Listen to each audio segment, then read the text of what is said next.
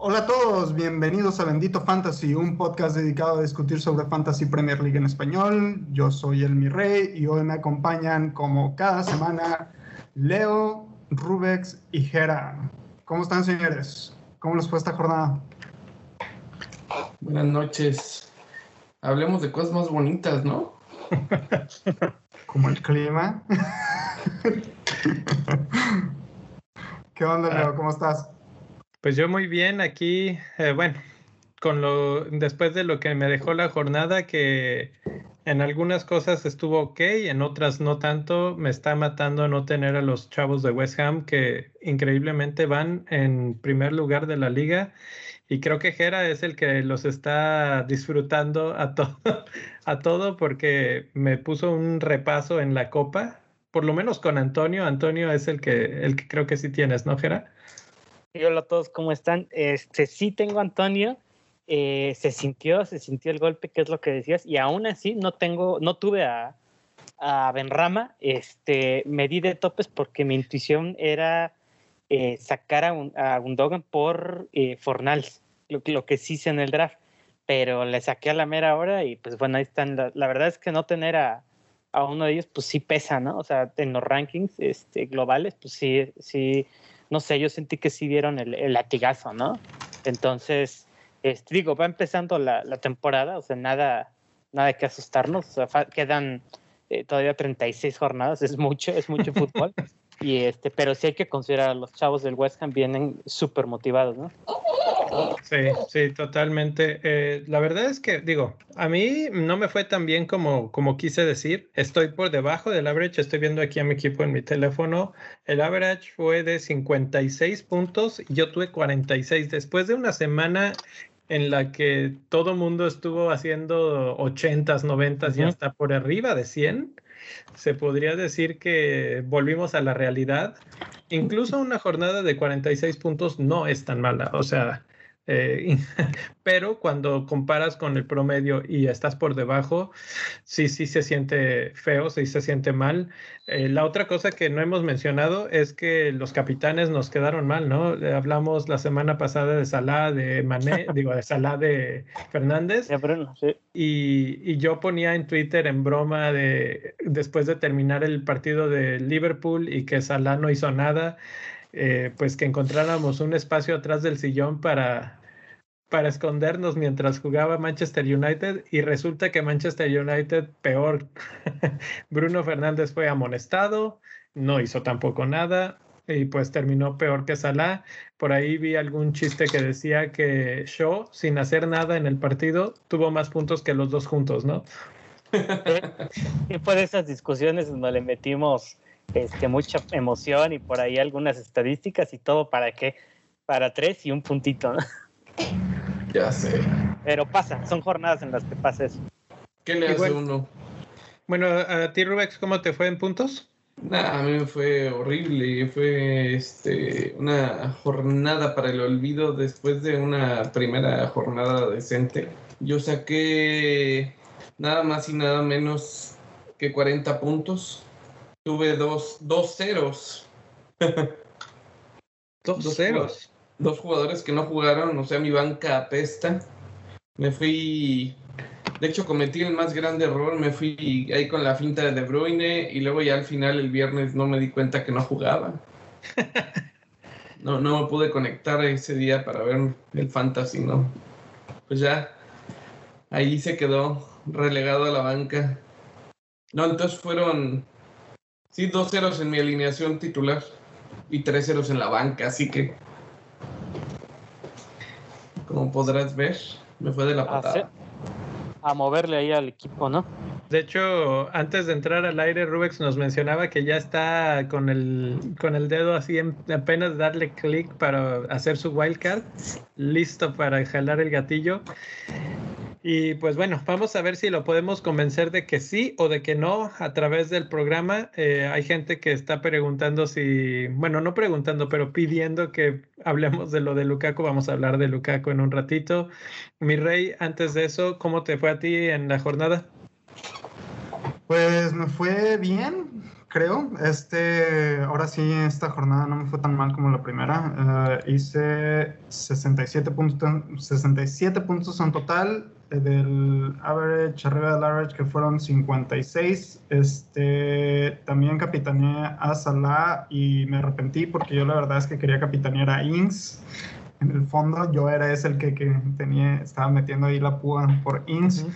Uh, sinceramente, eh, lo que más me alivianó esta jornada fue, fue, la defensa. Este, yo tenía a James en la defensa que hizo uy, uy. gol, asistencia y clean sheet y tres bonus points.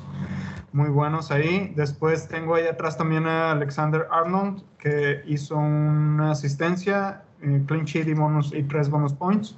Uh -huh. uh, desafortunadamente Martínez tuvo una tarjeta amarilla, entonces uh, hubiera sido un clean sheet eh, con todos los puntos. Uh, en la media, Salah, con, que no hizo nada más que el clean sheet, que me sumó solamente seis puntos. Grealish con un, con un gol. Y este, Ings en la delantera con un gol. En la banca se me quedó Bizuma, que hizo una asistencia de un gol muy bueno. La verdad, yo lo, estaba viendo en vivo con un gol muy bueno. Eh, dos puntos de bonus se llevó Bizuma ahí y Sánchez también se me quedó en la banca con los seis puntos. Y en las ligas, puras flechitas verdes. Después de mi horrible arranque, brinqué de como del 3 millones eh, y medio, brinqué al 2 millones y medio. Entonces ahí vamos subiendo poco a poquito. Jera. Fíjate, yo en la primera jornada ah. quedé sobre 700k. Y ahorita ya bajé como a 2 millones y medio. Eh, yo hice más o menos, eh, no lo tengo, lo estoy buscando en el teléfono, 68 puntos, casi el, el puntaje del, del mi rey. Eh, quien me alivianó ahí definitivamente fue Antonio y Alexander Arnold. Este, otra vez me quedé con la espinita de Arnold, no sé, en Capitanes lo, sea, con que dije, no, me da miedo, la verdad la última vez que lo recomendé quedó mal y bueno, ya pasó el clásico escenario Salah, ¿no? También, o sea, Salah siendo un Salah. Siempre está esa, esa jornada, no, no sé si, si se acuerdan así, cuando es el máximo este, o una de las mejores opciones y pum, te avienta tres, dos puntitos, ¿no? Sí, sí. Entonces, eh, ¿qué, con, ¿qué me deja la jornada en cuanto a mi equipo? Pues sí, sí me voy a, haber forzado a hacer cambios. Tengo una banca también muy, muy, muy mala, o sea, eh, el único que juega es Gilmore de, del Norwich City que tiene malos juegos. Entonces por ahí ya este, hay que sacar a Beltman, por ejemplo, que ya no, no, va, no va a haber acción. Ahí, Beltman fue una trampota, o sea, digo, mala suerte porque no, no conocíamos la, la situación, ¿no? Pero pues ahí sí. vamos, ahí vamos, de a poquito, porque también la esfera de Twitter, pues eh, tienen puntajes muy altos. Entonces, como el average es otra. Entonces, sí. lo que tú decías. Así es. Mi rey, vamos a hablar entonces de la Liga de Bendito Fantasy, que todos los que están en el top 5, que de hecho es un top 4, porque hay empate en cuarto lugar, uh -huh. eh, que todos están por primera vez, todos subieron. Entonces, pues a ver, ¿quiénes son esos cinco que están? Así es, en, tenemos de abajo para arriba, como es costumbre, este, tenemos a, empatados en cuarto lugar, este, Iván Duhalde o Dualde, no sé cómo, no sé si lo estoy pronunciando bien, por favor díganme si lo estoy pronunciando bien. Es Dualde. Uh, Dualde. Ok, Dualde. Este eh, hizo 81 puntos, 192 en total, empatado con Manjula Solís, que ella es una veterana de la liga de Bendito Fantasy desde que creamos la liga, entonces eh, me da muchísimo gusto ver a Manjula ahí en, en, en, el top 5. Qué bueno, qué bueno. Las mujeres haciéndose ver en, en nuestra liga, muy bien por ella. ¿Sí? 188 que ahí, puntos. Y que ahí voy a tener que hacer un paréntesis. Me acuerdo cuando la esposa del Jera estaba en primer lugar en la de, en la, de la Euro. En la Euro. Sí. pues aquí es el me tocó que en mi casa sea en la que me estén dando una lección. Sí. Ahora se está, se está, poniendo de moda eso. Se está poniendo de moda que, que, digan así era el cambio. Ella tiene a Benrama y a Antonio en su equipo. Esa era la clave. esa era la clave. Y, y, cuando me lo enseñó dije, bueno, pues a ver, y ya, dale save. y pues así se fue, no hizo cambios, me dijo, no hice cambios, lo dejé porque funcionó muy bien y pues ahí están los resultados. la paciencia. Muy bien, muy bien. Ya ves, Leo, en lugar de hacerte caso a ti, le vamos a hacer caso a Manjula, güey. que pase la recomendación. Así es, así es. Bueno, y nos vamos en el tercer puesto. Este está Jason Le, Leguizamón. Leguizamón. Jason Leguizamón con 88 puntos, también empatado con Mañula en esta jornada, pero él tiene en total 193 puntos. Este, en segundo lugar tenemos a Gavin Doyle con 87 puntos esta jornada y un total de 198. Y en el primer lugar tenemos a Sener Caro con 88 puntos esta jornada y un total de 199 puntos totales que lo mandan hasta arriba del 15.000 mundial. ¿Cómo ven estos señores? Excelente, muy competitiva la liga. Eh, estamos eh, presenciando lo mejor de lo mejor del FPL. Me da gusto. Sí, lo, que veo aquí es que, es que ya hay unos latigazos así ya de puntos, pues ya muy pronunciados, ¿no? O sea, por ejemplo, en el caso de, este, el primer lugar, o sea, que dice está arriba del, del está en el 13 mil y cachito, ¿no? Pues ya son, o sea, ya es una diferencia, ya está sacando 50, 60 puntos de, este, en la mayoría de nosotros, ¿no? Entonces, ¿qué digo? Es, queda mucha temporada, pero qué gran inicio, ¿no? Sí. Y, pele Grande T, la esposa de Leo también, wow. Que, que, hay que mencionar que la vez pasada, cuando terminamos el torneo el año pasado en la jornada 38, pasando la 38, platicamos de lo importante que es tener un buen arranque en, el, en el fantasy, pero también es tan importante como eso, saber reaccionar, saber empezar a ver los, los trends, porque ahorita hay un par de jugadores que están súper famosos, etcétera, pero hay también por ahí un par de jugadores que no van a estar en el radar de todos y que podrían ser la opción a, a tener, ¿no? Entonces, eso es lo que tenemos que estar muy al pendiente para poder alcanzar y cerrar esos, esas ventajas de 50 puntos que ahorita son mortíferas. Exacto, exacto. Bueno, y, y, sin lugar a dudas, creo que este es el mejor arranque que ha tenido la, la, liga de Bendito Fantasy. Yo nunca había visto que en la segunda jornada ya tuviéramos gente en el 15, arriba del 15 mil mundial. Entonces creo que este año, a ver señores, ¿qué les va a faltar este año para alcanzar a los, a los punteros? ¿O qué les va a sobrar? A mí me va a sobrar escuchar a Leo, se me hace, entonces se me hace que por ahí. Pregúntame si Mucha suerte. Pregúntame si vuelvo a invitarlo a hacer un wildcard conmigo. bueno, este, vámonos a las compras. Compras y ventas, señores. Bueno, pues empieza Gera con los más comprados. Sí, la verdad es que se está moviendo mucho el, mercado. Este, eh, al principio de las temporadas suele ser así, ¿no? Que hay digo, siempre va, a haber muchas compras, pero creo que ahorita la gente se suelta un poco más. Eh, hay que aclarar que no está actualizado tal cual, pero hasta donde llegamos, el más comprado es Paul Pogba, ¿no? Luego sigue Fernández, Richarlison, Lukaku y Simicas, que Simicas ya nos regaló este punto uno, ¿no? De ganancia en, en, su valor a la mayoría de los que lo tuvimos desde la jornada uno. Y pues eh, hay que subrayar lo que está haciendo Lukaku ahí, ¿no? Que hay gente que dice, pues yo la verdad no, voy, no estoy dispuesto a pagar más este, a futuro porque estamos seguros que va a subir de precio. O sea, Lukaku llega como un delantero top, top, top, top, top, ¿no? Ya este, está en su, en su mejor momento desde el euro, lo venimos este, comentando todo esto, ¿no? Entonces, creo que, que por ahí hay que echarle el ojo. ¿Tiene malos partidos? Sí, si uno ve este, el color, ¿no? De los enfrentamientos es rojo, rojo, rojo entonces, este, eso podría distraernos, pero hay que recordar que Chelsea es una locomotora. Este Richarlison está ahí con justa razón, la verdad, porque está enganchado y tiene buenos juegos, El Everton. Fernández, pues yo creo que por y Pogba por lo que hicieron la, la primera jornada. Esas es mi, son mis observaciones. Y Mika ya va de salida, pero qué leyenda.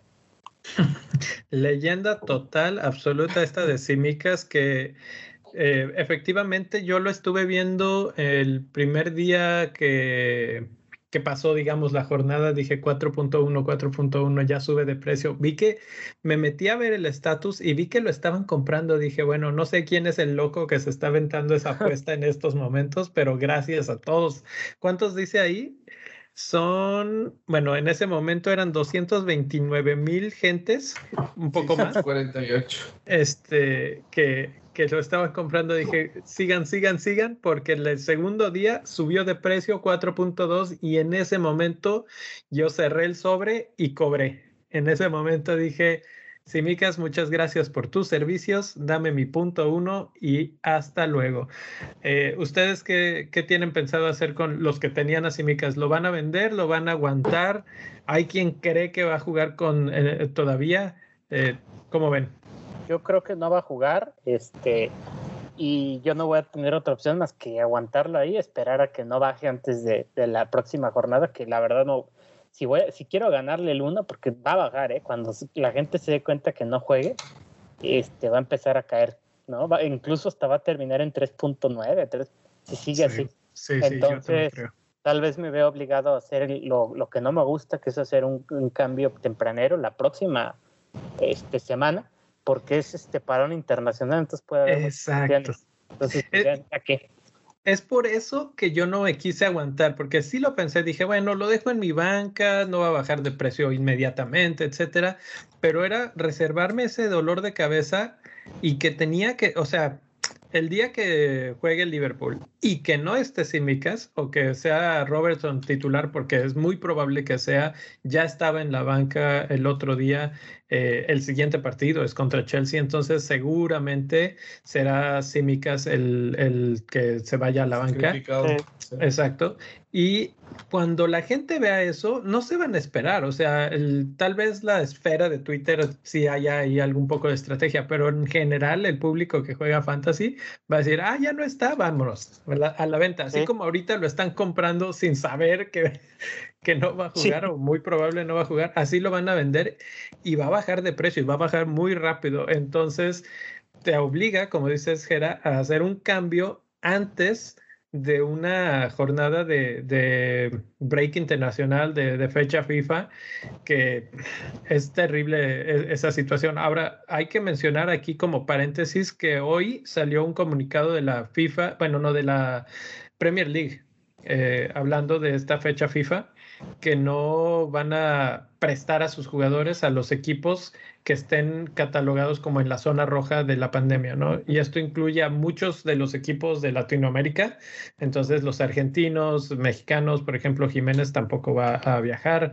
Eh, no sé, es, no estoy completamente seguro cómo está Jamaica en ese aspecto, porque Miquel Antonio sería ahí eh, totalmente importante. Ultrajado. A ver, a ver, a ver, a ver, a ver, a ver, a ver. Entonces los, las, eh, los jugadores que son de Latinoamérica no van a poder viajar porque están en zona roja por COVID. A ver, ahí va. Los jugadores, no solo de Latinoamérica, de cualquier país que esté catalogado como en rojo, digamos, por cuestión de pandemia, la Premier League hizo una junta, se pusieron de acuerdo y dijeron no los vamos a prestar a esos equipos o esos, para, esos partidos internacionales porque eso también, aparte de que, ser, de que es riesgoso, es regresar a tu equipo y tener por lo menos una, una cuarentena de una o dos jornadas. Entonces dijeron, se pusieron de acuerdo, dijeron con mucho dolor en nuestro corazón no lo vamos a prestar. ¿Sí? Ahora, no es todos los equipos, porque por ejemplo, Estados Unidos no está en la, no está catalogado como en rojo. Ahora, depende contra quiénes juega Estados Unidos. Uh -huh. si, si, Estados Unidos juega contra México, por poner un ejemplo, México sí está catalogado como en rojo y entonces sí este, también le pegaría esta, esta situación a gente como Pulisic. Lo mismo sucede con gente como Antonio, que, que juega con, con, Jamaica, y así podemos irnos. También hay que pensar en, la, en jugadores como Salah, que iba a su, a su selección. Entonces aquí eh, era, era una de las cosas que teníamos el pendiente, digamos, la semana pasada de si íbamos a perder jugadores por la fecha FIFA. Lo más probable es que no perdamos tantos jugadores por este arreglo, digamos, que la Premier League hizo. Todavía no está dicha la última palabra, pero hasta ahí va la cuestión y lo más probable es que no perdamos jugadores. Entonces, eso pues agrega un poquito más a factores como gente como Richard Leeson, que es uno de los más comprados, este, para, para tenerlos en tu equipo. Sí. Mm, súper bien, súper bien.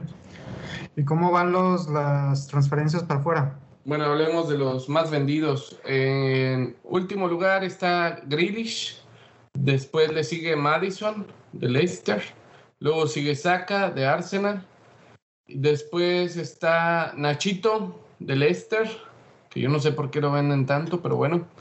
Y luego está Kane, eh, el que nadie sabemos qué va a pasar con él.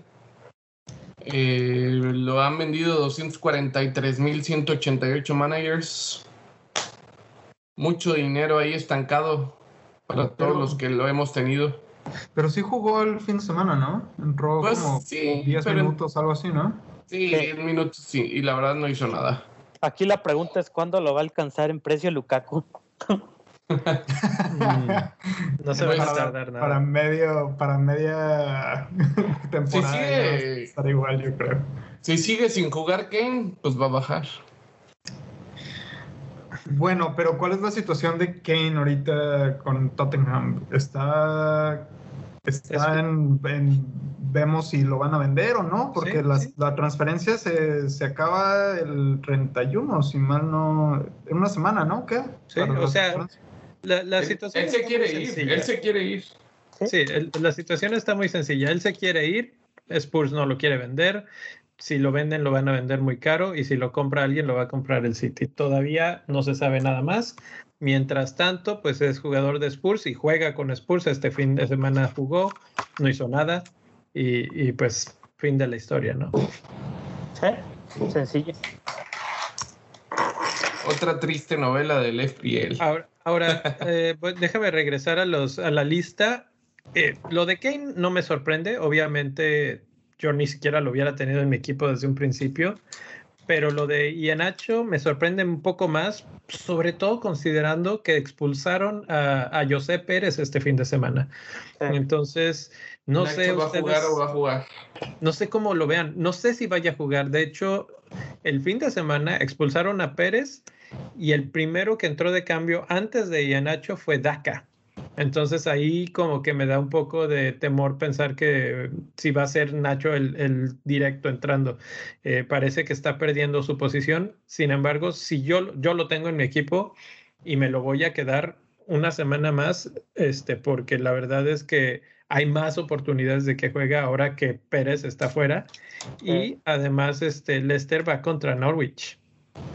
Sí, tiene la mesa servida, ¿no? Este, de visita y, y como dices, no, no jugó a José Pérez, no, lo expulsaron, entonces eso le abre la puerta justamente a Geniacho. La cosa es que sí ya se vio que, que Roger sí está dispuesto a rotar, ¿no? En esa zona. Y otra cosa, que, que Barnes todavía no está al 100%, ¿no? De hecho, eh, si lo ven, todavía sigue un poquito flojo, se ve fuera de ritmo. Entonces, pues tiene más oportunidad de juego este Ganacho. Como dices tú, va contra uno de los rivales más fáciles en teoría, entonces, pues, ¿por qué sacarlo? Exacto, exactamente. De Madison, Bueno, sí, ¿no? Porque ese sí Los. FPL managers son excéntricos. Bueno, y Grealish, ¿por qué la gente lo está sacando si, si este eh, Gundogan y Mares no están jugando tan, tan bien? ¿Sabes qué No, pasa? enti- Que yo no creo entiendo, dijeron- no entiendo por qué la gente lo está sacando. Me acordé de lo, de lo que pusieron en el Discord, creo que fue Leo, cuando cayó el gol de Grealish. que dijeron, no, este ese gol fue una cacota, o sea, ya, yo creo que muchos dijeron, ya dos veces ya no va a pasar esto. Mira, hay, hay, hay varios comentarios ahí de, de. Primero, eh, Grealish nunca se ha caracterizado por ser un jugador que haga muchos puntos de fantasy. Eh, era de esos que dan el pase antes del pase, el pase para el que da la asistencia de gol.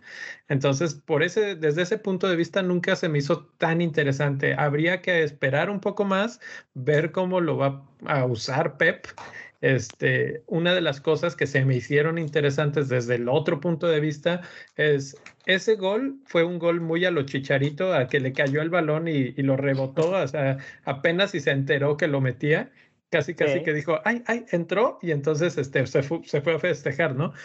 Pero lo importante de ese gol, y por eso nunca me burlaba de Chicharito, es que hay que estar ahí para meterlo. Exacto, exactamente. Y el olfato goleador.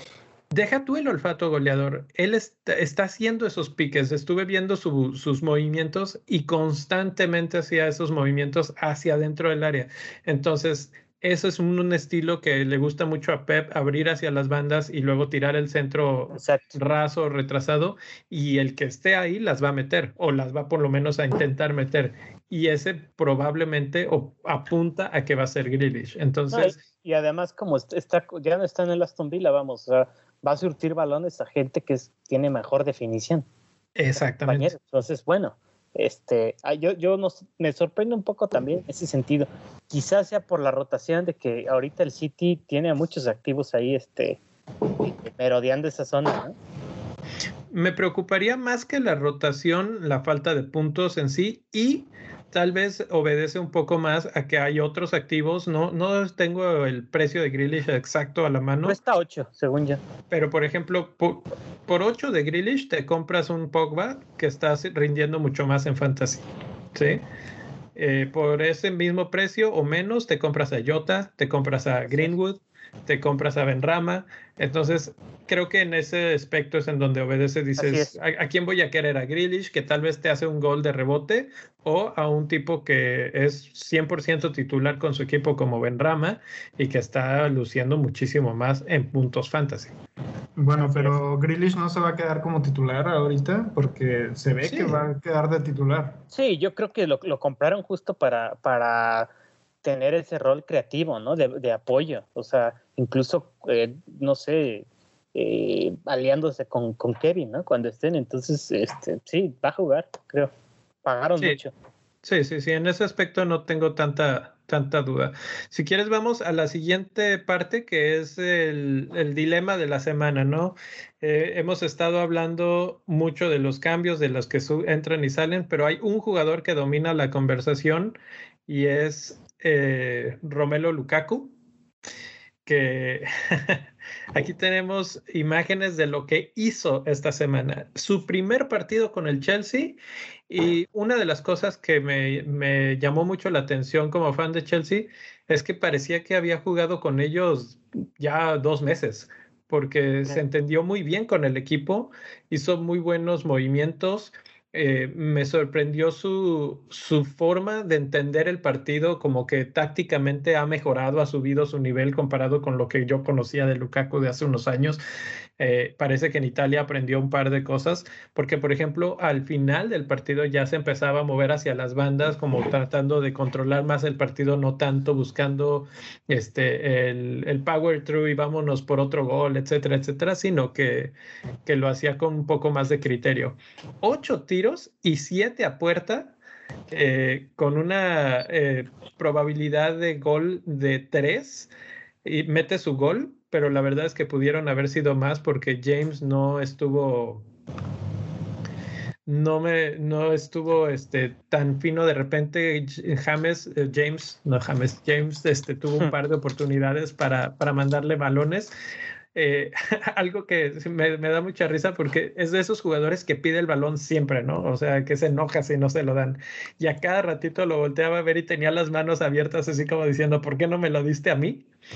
Y lo que pasa con eso es que se vuelve un imán para la defensa. Entonces, los cuatro defensas del Arsenal estaban preocupadísimos por Lukaku y eso le abrió las bandas a jugadores como el otro que aparece en pantalla, que es, es James. Que sí, es para mí, James. no sé, ya, me acostumbré a decirle James, James Rodríguez, pero no, James, eh, Rhys James. James el ausente. James es el ausente. Rhys James con todo y que los titulares se van con Lukaku, creo que James fue el, el jugador del partido. Sí, eh, tiene un gol, tiene una asistencia. Eh, ayer lo hablaba en el, en el video corto de la semana de los cinco mejores jugadores y fue el mejor jugador de todos, el que más puntos hizo. Pero si lo comparas con Lukaku, tres tiros y dos de esos tiros a puerta, pero él es defensa. ¿Sí? Además De, que, de que Chelsea no, no permite muchos goles, hasta ahorita todavía lleva clean sheets en los dos partidos, es un gran, gran jugador. Creo que sí ya se está asentando como, como el dueño de esa banda. No tiene tanta competencia como Chilwell y Alonso del otro lado.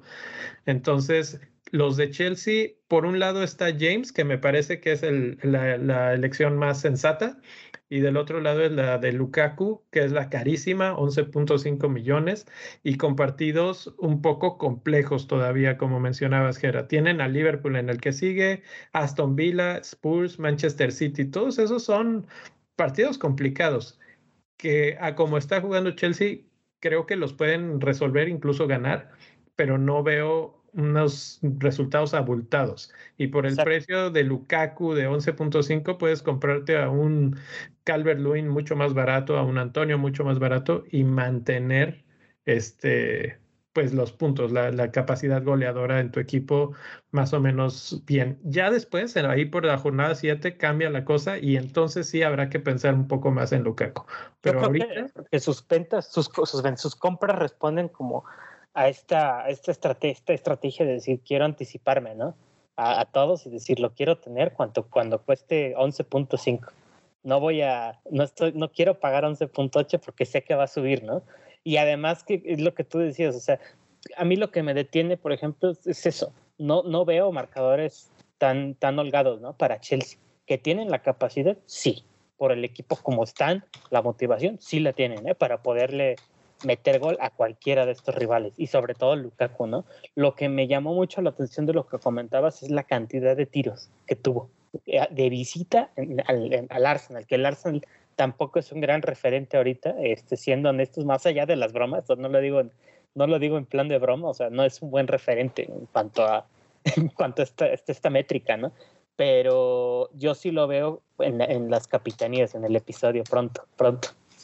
Y, y sí. sobre todo, como dice Leo, después de ver el juego, yo también lo vi muy diferente a Lukaku de lo que se le vio en, en United, por ejemplo. Eh, asistiendo, eh, de, jalando la marca, eh, jugando durísimo. O sea, cualquier jugador lo veía y hasta se asustaba. O sea, los de Chelsea no lo podían parar, era un tren andando. Me recordaba un poco a Drogba. No, deja tú Drogba. ¿Sabes a quién se parece? A Shaquille O'Neal en la NBA. Así los tenía. Te lo juro, es que, es que es una montaña y los agarraba, les ponía la mano en el pecho y los iba aventando para atrás y los iba aventando para atrás y recibía el balón y no había poder humano que le quitara el balón. O sea, él distribuía a, a placer. Entonces aquí preguntan en el chat este, si es el jugador, el fichaje que más me ilusiona desde Torres. La verdad es que el problema es que me ilusiona cada, cada temporada, que si llega Werner, que si llega Torres, que si llega... Este, me gusta, no me gustaba, ¿eh? La verdad es que no, no estaba tan ilusionado, pero después de ver cómo, cómo cambió la cara de Chelsea con, con el fichaje de Lukaku, cómo va a permitir, probablemente vamos a ver mucha repartición de goles pero probablemente eso le va a permitir a jugadores como Pulisic en algún momento o Mount eh, subir su capacidad goleadora porque van a tener más libertad.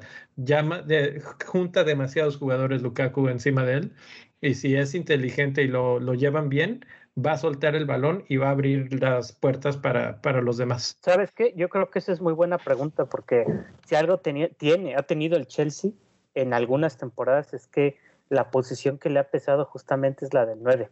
¿no? Uh -huh. Me acuerdo todavía desde la era de Shevchenko, que sí, llegó sí. como un super crack y que sí era un crack, pero que simplemente no funcionó. Mismo caso de Niño Torres, seamos francos, este, de Werner, pues tampoco funcionó como se esperaba, aunque mostró buenas cosas. Entonces, ojito que a lo mejor puede ser el fichaje del año ¿eh? en la el, Premier League. El último buen 9 que ha tenido el Chelsea fue Diego Costa y él me frustraba a más no poder con todas sus cosas que hacía además de jugar bien. Y fueron Entonces, campeones. en esa temporada. Sí.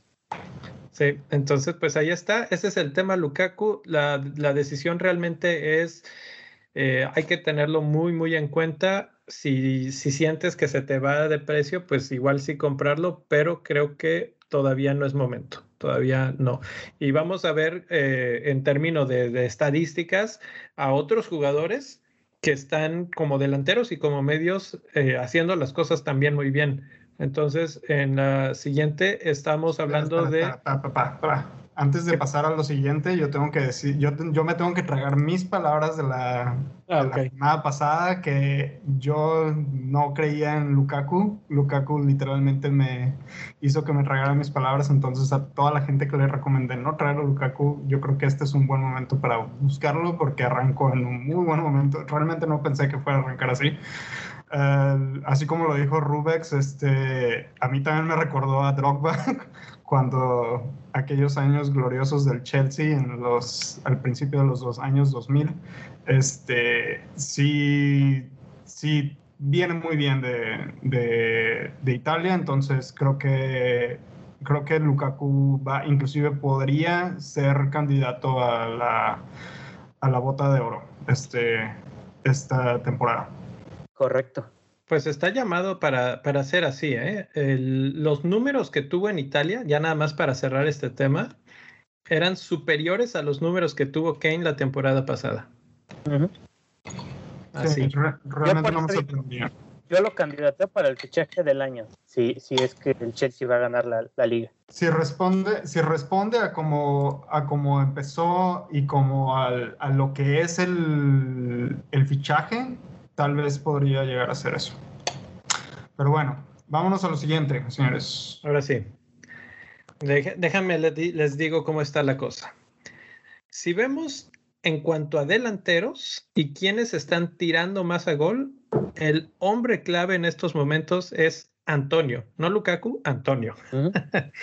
y si vemos a Antonio no solo en tiros a gol, sino en goles, es el que destaca por encima de cualquier otro. En segundo lugar de esos jugadores está Calvert Lewin, que también está tirando un poco menos, pero también está anotando. Sí, y parece que ya los partidos de Calvert Lewin van a empezar a ponerse poco a poco mejor. O sea, en el que sigue tienen a Brighton, eh, después a Burnley, después a Aston Villa, después a Norwich. Es un muy buen momento para traer a, a Calvert Lewin. Si no ahorita, en la que sigue, tal vez este, hay unos cambios más importantes para algunos en esta jornada, pero si se puede, desde ya.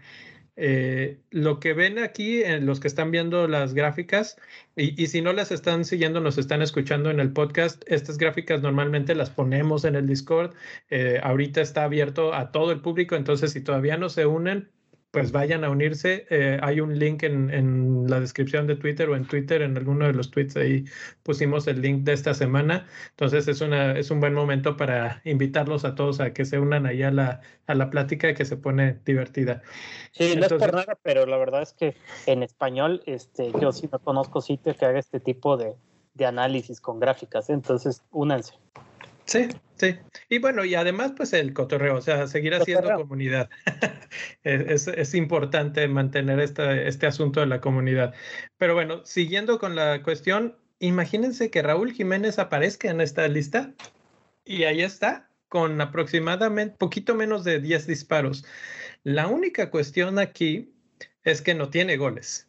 Y el problema, no sé si es Raúl Jiménez o Wolves porque llegaron, dominaron, traían como, como hijos a los de Spurs y aún así no les alcanzaron a hacer gol. Eh, pero la verdad es que fueron los amos y señores de ese partido. Y si Adama hubiera soltado el balón en un par de ocasiones, seguro que la mete Jiménez. Ahora, lo que me preocupa de Jiménez es que todavía no se ve con la confianza que lo conocíamos antes. Les comentaba fuera del aire antes de empezar que en un par de jugadas venía balón aéreo y en lugar de ir y rematar, lo que hacía es que se echaba para atrás uno o dos pasos y la bajaba, pero eso le daba tiempo al defensa de pues acomodarse, etcétera. Entonces, todavía no es tiempo de Jiménez, pero ahí está, ¿eh? No está, hay que seguir manteniéndole la, mira.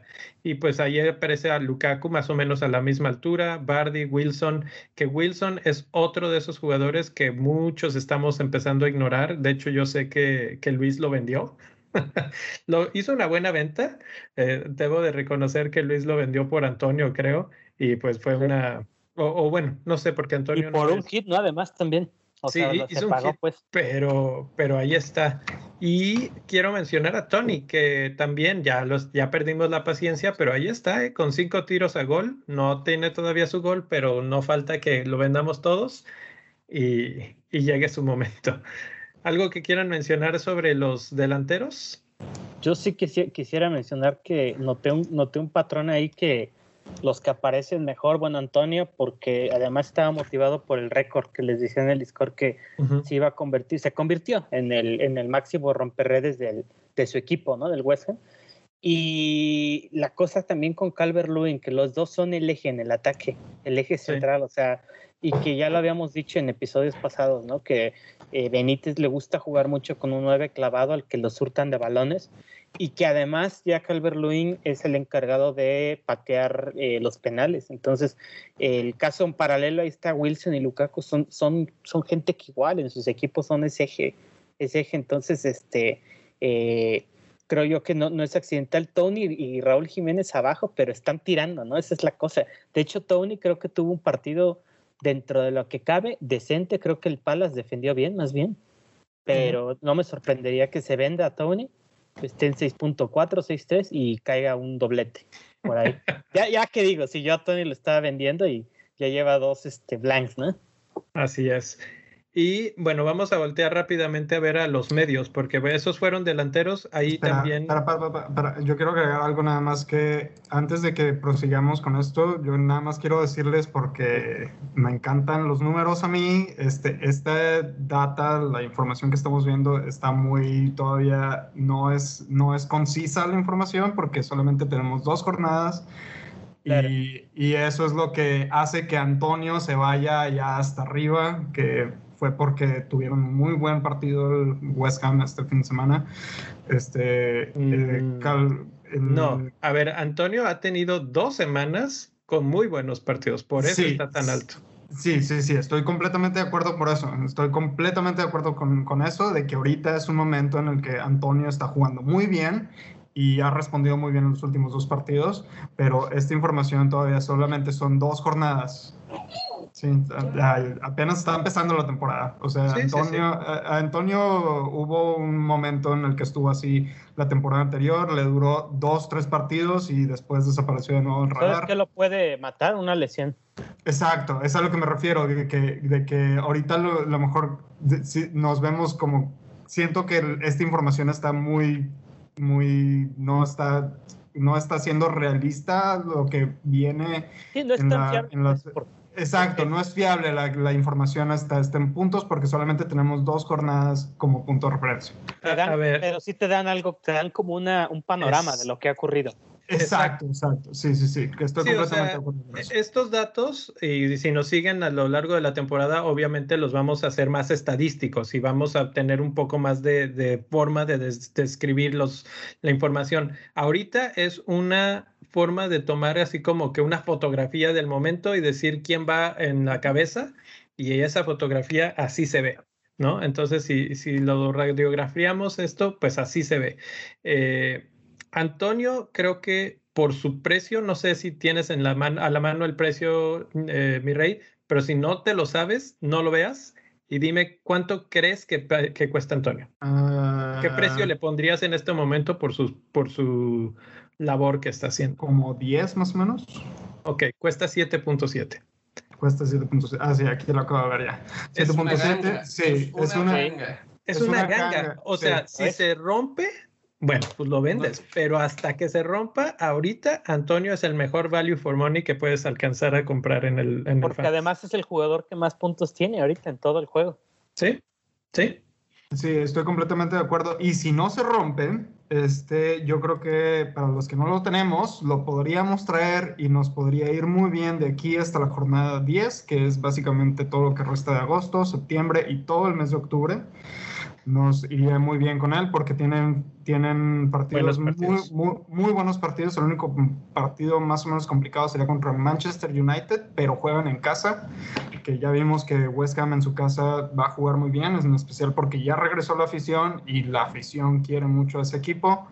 Este, realmente se siente la afición de West Ham en casa, entonces eh, no, no lo estoy, no estoy desprestigiando lo que ha hecho Antonio, simplemente estoy diciendo que puede ser un poco temprano para irnos por esa, pero si lo vemos por el costo-beneficio, sí estoy completamente de acuerdo, tráiganlo ya.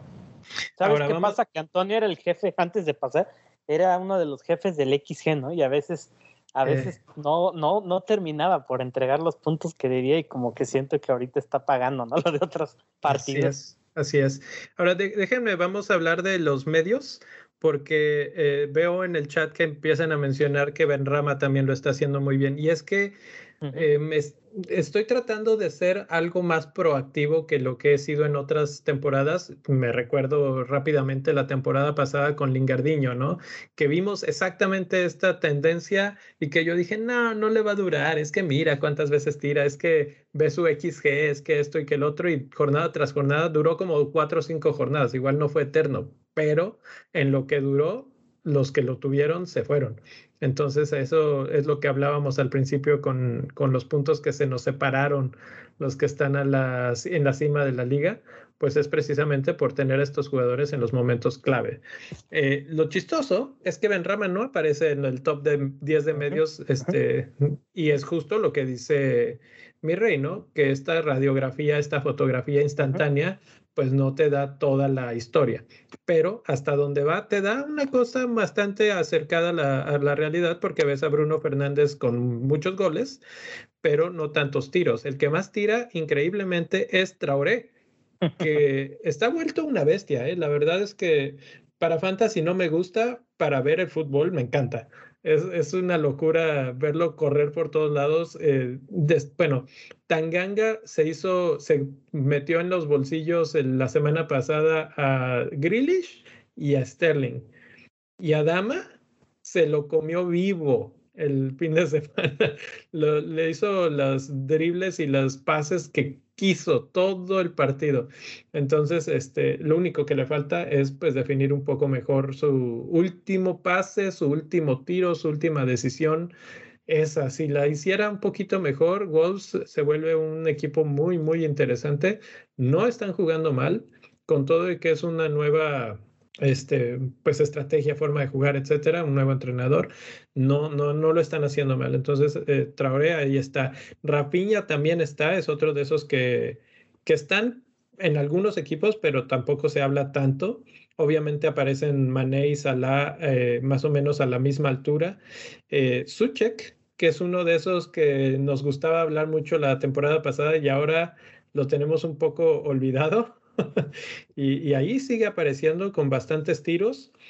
Y uno que me gusta mucho, que tiene ya dos goles y aproximadamente unos 7, 8 tiros, es Mason Greenwood, que mientras Rashford esté fuera y mientras Cavani no esté al 100, creo que va a seguir jugando. Entonces, eh, él es uno de esos que me gustan mucho y no está tan caro. No sé si ya subió de precio la última vez que lo vi era 7.5, tal vez ahorita ya está en 7.6, ¿no? Sí, de hecho, este, interrumpo ahorita un poco porque había comentarios y algunos están relacionados con justo con la tablita ¿no? que, acabas de explicar. Nos pregunta Max Power primero, ¿tendrían el trío de Celia Antonio Inks sacrificando a Jota y, Gundogan por medios baratos? Este, personalmente yo creo que Inks ya tiene malos partidos, entonces no hay necesidad de tener los tres. Este, entonces no sé, no estoy tan seguro. Y ahí es donde viene la pregunta y Benrama, ¿no? Benrama Rafiña eh, no sé qué piensan ustedes. Eh, Rafinha creo que es el, que hay que destacar porque sus tiros ya hay un historial, ¿no? La temporada pasada que es un jugador bastante consistente, quizá no tan explosivo, pero ahí aparece este, junto con Son, ahí andan, ¿eh? Este, otra más es Benrama, que decían, sorprende que no esté. Eh, lo que pasa con Benrama es que ese, ese juego de asociación que tiene es increíble, ¿no? Con Antonio ya está agarrando un entendimiento. Apenas platicaba con un conocido de Twitter que me dice que, que, que eh, conoce a, o ve seguido al exjugador de Liverpool, a Craig Bellamy, y platica con él de fantasy, ¿no? Y que le preguntó, oye, ¿qué piensas de los jugadores que están sonando ahorita? Me dijo, Ben Rama es el que hay que seguir. Eso me lo contó antes del partido. Ben Rama me recuerda mucho a Mares, dijo Bellamy. Me recuerda mucho al Mares de Leicester City. Entonces no sé qué piensen ustedes de eso. Definitivamente Benrama es jugador a seguir. Yo la, verdad, la verdad es que yo no he seguido, yo no he seguido Benrama, entonces no tengo, no tengo cómo, cómo hacer el backup de ese. no sé cómo comentar al respecto, pero regresando a tu, a tu comentario inicial, yo también iba a hacer el comentario que, que nos estaban preguntando por ese trío que dijiste. Yo concuerdo contigo lo de, lo de Inks, que Inks no es necesario tenerlo en este momento, este, porque se le vienen partidos complicados y no sé si Aston Villa tenga el la organización como para mantener el mantener anotando a, a, en especial porque no sé si tengan, no tengan una persona que le dé los centros a Ings. Ings no va a buscar la pelota, él va a buscar la, empujar la pelota al final. Pero regresando a lo de, a lo de Benrama, no sé, Leo, ¿tú tienes algún, algo que agregar? Benrama es este espectacular en estos momentos, entonces yo no lo tengo, pero me gustaría tenerlo. Eh, van a haber muchas decisiones que tomar en estos próximos porque, porque la verdad es que hasta que se les acabe el vuelito a los de West Ham, están siendo los mejores dos elementos, ¿no? Aquí mencionan Inks no es necesario y la próxima semana marca hat-trick. Yo creo que Inks es bueno si lo tienes todavía por una semana más. El problema es que en una semana se les empiezan a convertir todos los partidos en, rojo, ¿no? Y ahí es este en donde en donde cambia la cosa, en donde la puerca tuerce el rabo. De hecho, yo te preguntaba, Jera, ¿tú qué harías si, si tienes a Inks, lo vendes y te traes a Antonio esta semana o te aguantas una más?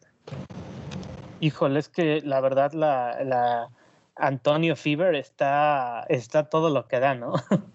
eh, a mí sí me convences, ha sido de mis jugadores favoritos de fantasy desde hace un ratote ya, desde que empezaba a jugar como este, en las bandas, ya tenía mucho gol y, siempre me ha gustado tenerlo y creo que ahorita está la euforia y el West Ham está súper encendido y la verdad es que yo tal vez sí me atrevería a hacerlo porque el Brentford, aunque siga concediendo oportunidades de gol, contra el Arsenal bien pudo, le pudieron haber clavado tres, el Brentford, eh, yo no los veo como un equipo desorganizado, ¿eh? honestamente creo que, que ese entrenador es un gran estratega y no los veo tragándose tantos goles este, contra el Vila, ¿no? Aunque bueno, no puedo comer mis palabras, claro, y Ains mete un doblete y se acabó. Pero yo sí creo más necesario Antonio por la de lo que puede dar, porque aparte Antonio se me hace una opción de capitanía más cantada. Nos va a pasar lo que me pasó a mí la semana pasada con, con Lukaku. Puede ser, sí, ¿no? Ese Links va a ser. Ojalá, porque yo tengo a Ings. Um, digo, yo tengo a Ings. Sí, o sea, yo no estoy diciendo que no lo traigan ahorita, pero yo porque ya lo tengo, me explico. O sea, yo simplemente estoy diciendo que Ings no va a tener los mejores partidos durante un buen rato y hay mejores opciones que son inclusive más baratas o que te van a dar más rendimiento dadas la complejidad de los partidos que va a tener Aston Villa aparte el, el, Brentford tiene ese portero que es como ese portero al que no te gusta enfrentarte, que raya, que todo le está saliendo ahorita, está enrachadito. Entonces, no sé, eso es algo más como cábala personal, pero, creo, bueno. Eh, creo que este es un perfecto momento para dar el salto al siguiente tema, que es precisamente la defensa de los equipos. O sea, ya hablamos un poco de los ataques, de qué jugadores están atacando bien, y aquí en la parte de la defensa a mí me gusta mucho hablar por equipos en lugar de por defensas individuales y, este, y ver cómo están las cosas. Entonces, hablábamos de Aston Villa contra Brentford, que es el segundo partido de esta semana. El Brentford está en el, la mitad de arriba de la, de la tabla, vamos a decirlo así. este, solo hay pocos equipos. Está Manchester City, Brighton, Chelsea, West Ham, Watford y Brentford. Está por encima de equipos como Liverpool, como Manchester United, Everton, eh, en cuestión de tiros. Eh, concedidos, tiros al arco concedidos, ¿no? Ahora, en cuestión de goles concedidos, pocos, cero. Eso es algo que no muchos equipos pueden decir. Solo el Chelsea eh, creo que es el único otro equipo que no ha concedido y Spurs, cero. Y eh, en oportunidades grandes creadas o concedidas, también conceden muy, muy poco. Entonces, ya, cuando ponemos todo esto en perspectiva, dices, ok, Inks me gusta, es un buen delantero, es de esos delanteros letales que le das una y te la, te la clava, pero eh, básicamente lo que nos están diciendo los datos es Brentford te va a dar una. y si esa la desaprovecha, Inks probablemente va a tener problemas. Ahora vámonos al otro lado de la, de la escala, ¿no? Si nos buscamos el partido de, del este, West Ham, West Ham va contra Crystal Palace. Crystal Palace está eh, casi, casi que a la mitad de la tabla, ligeramente abajo de la mitad de la tabla, pero tiene más tiros en contra concedidos, eh, ha concedido goles y increíblemente tampoco es uno de esos equipos que concede muchas oportunidades claras de gol. Entonces ahí también es así como, hay gente que incluso ya está mencionando a Antonio como para la capitanía. Y dado los datos, Crystal Palace tampoco está como para, como un plan, como te lo pintan, ¿no? Así como que no es un equipo que te va a ganar en, el, en cuestión del, del marcador del resultado final, pero tampoco es un equipo que, que se deje mucho. O sea, probablemente termine con un marcador no tan abultado ese partido.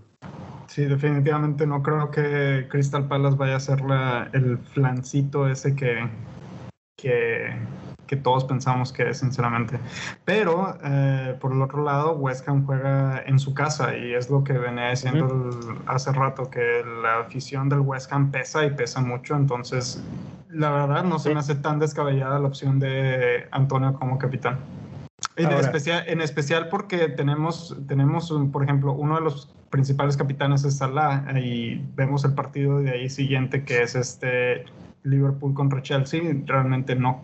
Eh, Chelsea es la tercera mejor defensa, entonces no creo que le vayan a dar mucha oportunidad a, a Salah, por ejemplo.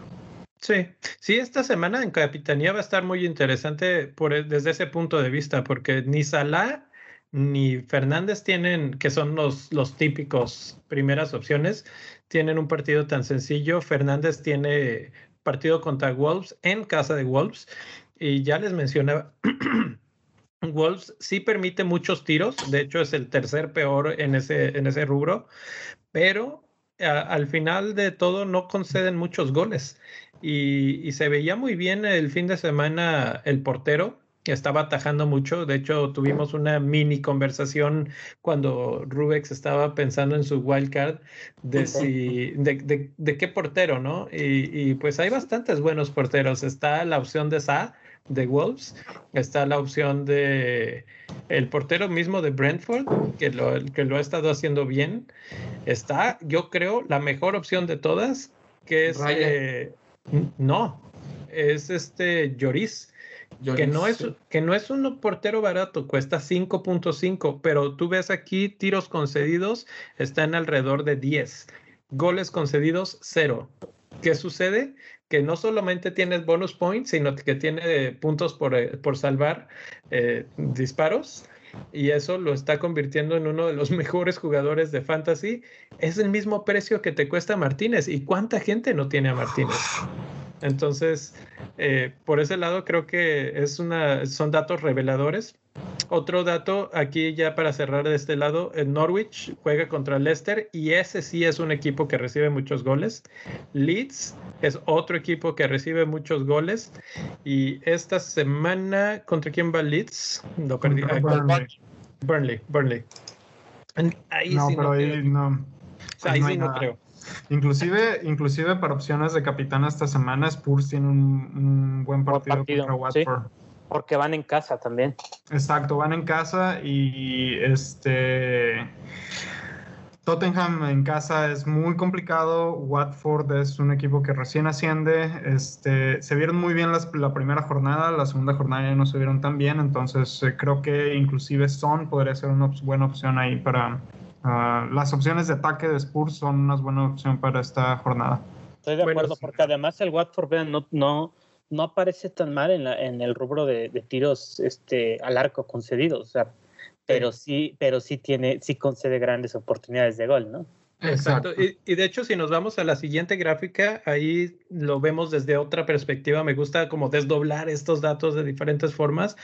Y aquí lo vemos eh, en un eje, los, los minutos por XG. Ahora es qué tanto tiempo se tardan los equipos en conceder estas oportunidades, ¿no? Entonces, ¿qué tantos minutos por oportunidad concedida? El mejor, el que tarda más minutos es Manchester City. No es de sorprender. De hecho, no aparece ahí Chelsea que también debe de estar muy alto porque la esferita, la, la, burbuja, es goles concedidos y los equipos que no tienen goles en contra, pues no aparecen aquí. ¿sí? Entonces, mientras más grande es la burbuja, más goles conceden y por eso ahí vemos a, equipos con, con, esferitas grandes como Leeds este, o como Norwich, ¿no? Y Leicester. Y, y Leicester. Leicester. Aunque, aunque Leicester es un poco más chica, pero, pero está en la parte en la que concede por mucho, muy rápido, muy seguido este, oportunidades y también son oportunidades que tienen potencial de gol, el XG es, es alto, ¿no? Entonces, ahí en ese, en ese sector, digamos, aparecen Burnley, Leicester, Norwich, Southampton y Arsenal. Todos esos partidos son para considerar en términos de capitanía. Yo pensaría en Bardi para esta semana. Sí, creo que Bardi es una, es una buena opción esta semana. Inclusive, si no estuviera lesionado, si no estuviera marcado como lesionado este Maupai, yo creo que podría considerarlo también como un, un diferencial a Maupai. Este, también uh, podría ser alguien de, de, Southampton, muy, muy hipsterzote, así como, como Long, este, que jugó bien la, la jornada anterior pero para irnos así ya, ya fijo, fijo con eso, yo creo que Bardi, Bardi o inclusive Igenacho son los, uh, son los, los dos uh, opciones viables en esta jornada para, para eso. Ahora, hace ratito mencionaba alguien en el chat que no confiaba en los de Newcastle. Bueno, pues Newcastle esta semana tiene el partido contra Southampton, que está en ese cuadrante de la muerte, ¿no? Que la próxima semana le voy a poner ahí un cuadrito rojo en el que diga la, la, la zona roja de la, de la, de la defensa, porque precisamente Southampton y Arsenal están para llorar. Y menciono a Arsenal porque van contra Manchester City. ¿Quién les gusta para, para hacer los pedazos en esta semana. Y es que lo menciono porque tengo a Mares, no me gusta, ya lo quiero sacar de mi equipo, lo tenía para el partido de Norwich y, lo tenía también como para guardar valor. Y ahora que ya aparecieron otros jugadores que me interesan, digo, lo podría vender, pero les toca a Arsenal. Y Arsenal es de los equipos que más rápido conceden goles y que son, por, no goles, oportunidades, y que además son oportunidades con claridad de gol. ¿Lo venderían en este momento? ¿A Mares? Sí.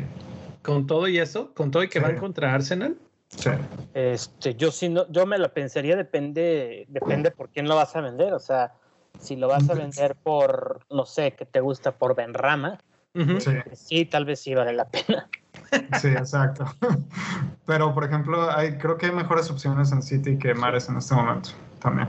O sea, sí. si vas a hacer cambio de alguien por alguien más dentro de Manchester City, creo que Grealish es una mejor opción que Mares en este momento. Porque juega, juega más, ¿no? Exacto, porque juega más y, y, se, ve, se ve que aunque la, aunque la riegue, aunque la cague Grealish, a Pep le gusta cómo está jugando Grealish y lo va a mantener ahí los 90 minutos. Entonces, y va a estar que... buscando justificar el, el, gran gasto, ¿no? Que se hizo en Grealish. Exacto, van a estar buscando en, en generar la, esa excusa para, para devolver la inversión.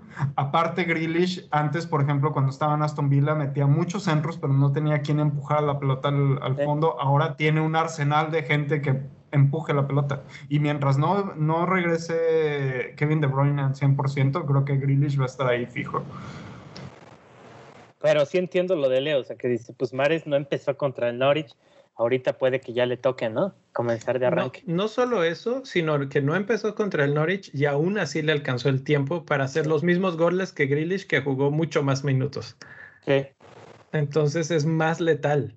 Y el día que lo dejen jugar bien un partido entero, eh, lo mencionó Pep el, en el, después del primer partido, le, le hicieron la pregunta, ¿qué pasó? O sea, ¿cuál es el problema? Y dijo, ups, te puedo enumerar una lista entera de problemas, ¿no? Porque no es, no es nada más una cosa. Había mala distancia entre las líneas, no fuimos precisos en los pases, este, no estábamos conectando bien con la delantera, habían movimientos que no estábamos haciéndolos de la forma más precisa. Y lo ves en el segundo partido, obviamente ahora es, es un equipo más débil, Norwich, y les meten cinco. Entonces, el Manchester City es una maquinita que nada más se va a ir aceitando cada vez más, cada vez más, cada vez más. Y el Arsenal en estos momentos es un equipo eh, en, en, crisis, yo diría. Eh, no Así tienen es. a todos sus jugadores. Creo que Gabriel va a regresar a la defensa, creo que ya estaba entrenando y eso les podría ayudar. Pero aún así, creo que no van a ser rivales para el City como lo vimos este fin de semana. Y, y ¿sabes quién ha estado, quién no, no, no ha sonado mucho ni en la esfera de Twitter en general y que uh -huh. creo yo que ha estado jugando bien del City y que lo demostró contra el Norwich a Sterling, que tuvo una gran euro. Entonces se le ve ya mejor, ¿no? También. Eh, sí. Entonces sí entiendo tu punto, creo que más es por la explosividad. Así es, así es. Nada más para cerrar ahí, el Arsenal concede eh, oportunidades por el lado derecho 10, por el lado izquierdo 5 y por, no, espérate, eh, por el centro 10, por el lado izquierdo 5 y por el lado derecho 9. Entonces, las dos bandas, tanto este derecho como izquierdo, conceden más, pero más por el lado derecho. Entonces, ahí podría ser que pensemos en quién está jugando de, en esa zona y para pensar en la capitanía. Además, Tierney está tocado, creo. Está sí, tocado. está lesionado, ¿no? No va a jugar. Está tocado, así es. Entonces, bueno, pues creo que con eso cerramos el episodio de hoy. Lo último que les quiero hacer una pregunta es una nueva sección del podcast. Eh, rápidamente, ¿qué consideran que ha sido lo bueno y lo malo hasta ahora de la, la jornada 2 en esto, la Premier League? Empezamos con eh, Gera. Este, para mí lo bueno y lo malo de, de, del fantasy se vio resumido, encapsulado en un partido y fue el partido de lunes, porque nos dio a entender que el West Ham realmente es un pronunciamiento, o sea, es decir, venimos con confianza y, y queremos demostrar que lo de la temporada pasada no fue un churro, sino que estamos jugando muy bien y creo que hay opciones, ¿no? Elegir en West Ham, porque no solo estaba en Rama Antonio, también tenemos a Creswell, a, Kufa, a a Suchek, a Fornals, entonces está lleno de opciones ¿no? en, en, fantasy. Y por el otro lado, el Leicester, que yo lo vi, no sé, algo le veo al Leicester City, algo no me cuadra ahí. O sea, desde el momento en el que sí. sientan a Nacho y está, estaba de titular a José Pérez, fue una decisión muy cuestionada. Para mí eso fue lo malo, que un Leicester, un Leicester que suele empezar bien, ahora está dejando sensaciones extrañas. Ahí lo dejo. Sí. Antes de pasar con Rubex, eh, los que nos están escuchando en estos momentos y nos están viendo en YouTube, eh, les agradeceríamos que pasen ahí al botoncito de like. Sí. y si no se han suscrito, pues de una vez para que les lleguen las notificaciones, la campanita, etcétera. Eh, si no están en la liga, que ahora sí ya eso no lo creo, pero si no están, ahí el código de la liga también aparece en la descripción. Invitarlos a todos a que nos sigan en redes sociales y este, en el Discord ahorita está gratis, pero si no han entrado a la liga en la que hay premios, en, en una de las opciones de Patreon, que es patreon.com diagonal bendito fantasy, es donde está este, una de las opciones y hay una opción en la que si quedan hasta arriba del mes, se llevan un premiecillo por ahí. Entonces, eh, todavía no han entrado suficiente gente como para que se haga grande el premio, pero mientras más gente entra, más grande el premio. Entonces, pues sigue la invitación abierta, la, lo estaré repitiendo cada semana porque esto es básicamente para ustedes, casi todo se va a regresar dependiendo de cuántos sean en esa mini liga. O bueno, en esa parte de la mini liga, porque es la misma mini liga, nada más hacemos el corte. Y con eso, entonces, ahora sí, Rubex, lo bueno y lo malo de la semana. Bueno, lo bueno es que ya se empieza a ver una tendencia en los equipos. Podemos este, ya empezar a, digo, aunque como dice mi rey, la data es poca, pero se alcanza a ver eh, a qué le van a tirar los equipos y eso nos ayuda a dar una mejor lectura para hacer los movimientos en los equipos.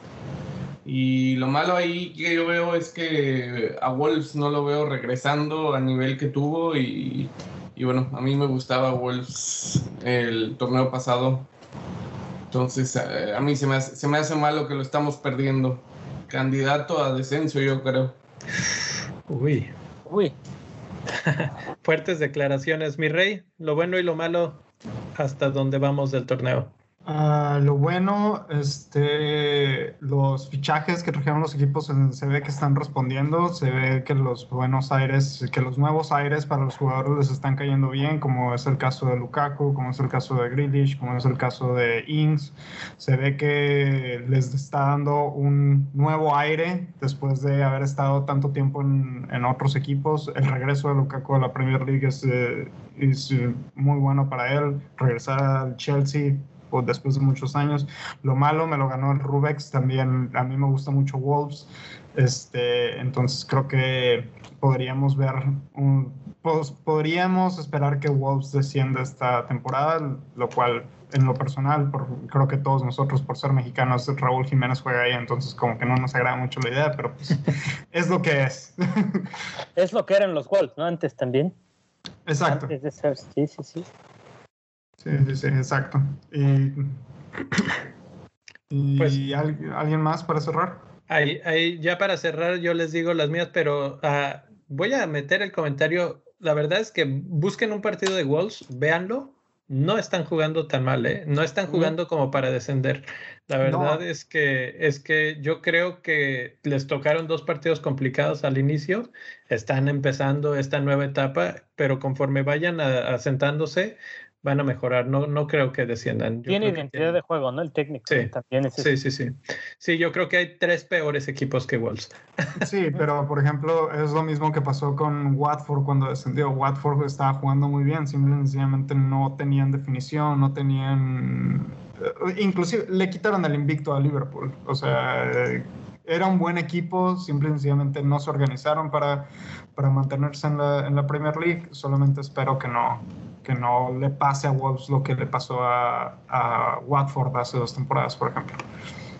Bueno, pues ahí está. Lo bueno para mí es lo que hemos tenido este inicio de torneo, que es eh, jugadores que no son de tan alto eh, precio.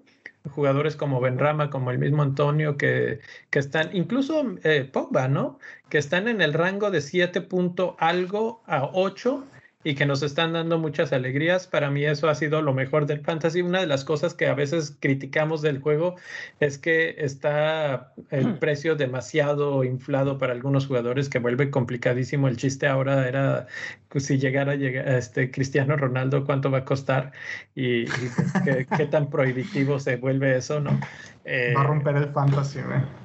Pues sí, pues sí, la verdad es que imagínate, o sea, Cristiano Ronaldo en el Manchester City es una grosería, pero eh, por eso es que aprecio mucho esto que estamos viendo de los jugadores de no tan alto precio que están respondiendo.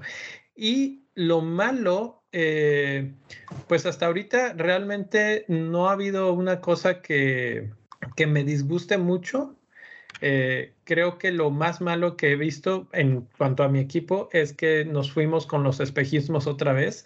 Eh, Tony es un jugador que prometía mucho en el papel y todavía no ha pasado nada. Ya sabemos que ahora va a meter un hat-trick después de que lo vapuleamos hoy, pero eh, para mí hasta ahorita, jornada 2 ha sido lo más malo que, que hemos tenido. Y con eso, pues podemos darles las gracias a todos los que siguen por aquí. Muchas gracias. Eh, nos vemos mañana en Capitanes, ya sea en vivo en la transmisión en YouTube o en el podcast. Si nos están escuchando, pues eh, gracias por descargar el podcast. Cada vez está teniendo un poco más de descargas. Coméntenselo a un amigo si les gusta el programa y compártanlo con todos, con quien más confianza le tengan. y únanse al Discord para que ahí sigamos con la conversación después de los podcasts. Vayan a platicar ahí. Eh, no se olviden dejar el like y nos vemos. Bye. a todos.